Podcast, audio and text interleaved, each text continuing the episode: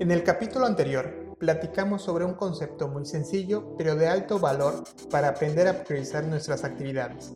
Platicamos sobre la diferencia entre el reloj y la brújula. ¿Recuerdas cuál es la diferencia? Si quieres familiarizarte con este concepto, te invito a escuchar el capítulo anterior de estos episodios. Soy Ricardo Vargas, desarrollador de negocios, y el día de hoy te voy a platicar del siguiente paso que debemos tomar una vez que hemos dado el salto cuántico de cómo priorizar nuestras actividades en función a nuestras metas.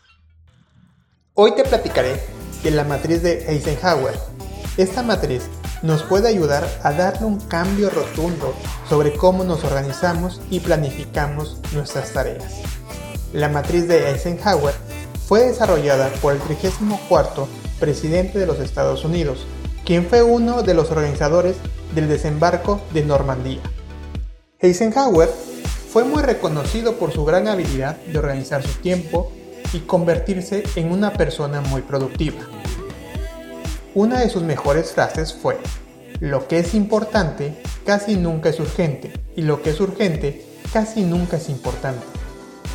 La matriz que lleva su nombre nos va a ayudar a clasificar nuestras actividades en base a dos factores, su importancia y su urgencia, de tal manera que podamos englobar todas nuestras tareas y actividades en cuatro cuadrantes.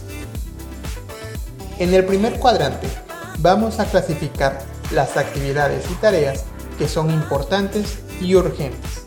Estas tareas son las que realmente van a influir en la realización de nuestras tareas y en el logro de nuestras verdaderas metas. Son importantes porque si nos enfocamos en estas tareas, estaremos más cerca de nuestros objetivos. Podemos decir que este tipo de tareas son prioridad 1. En el segundo cuadrante tenemos las tareas que son importantes pero no urgentes, es decir, tareas que pueden esperar o podemos irlas haciendo a un paso menor. Las podemos planificar a mediano y largo plazo pueden ser tareas relacionadas con nuestro desarrollo personal o profesional. Pero tenemos que tener cuidado con las actividades de este cuadrante, ya que al ser tareas de mediano a largo plazo, si no las planificamos y estamos continuamente haciendo una medición de su avance, podemos caer en posponerlas indefinidamente y no cumplirlas. Pasemos al tercer cuadrante. Nos encontramos con las tareas que son no importantes, pero urgentes. Estas tareas urgentes muchas veces pueden actuar como distracciones, ya que son tareas que comúnmente son las típicas apagafuegos. Y estas tareas nos roban energía y no nos llevan a enfocarnos en actividades que realmente nos importan. Por ejemplo, las del cuadrante 1. ¿Qué podemos hacer con este tipo de tareas? Tratemos de delegarlas o incluso automatizarlas si es posible.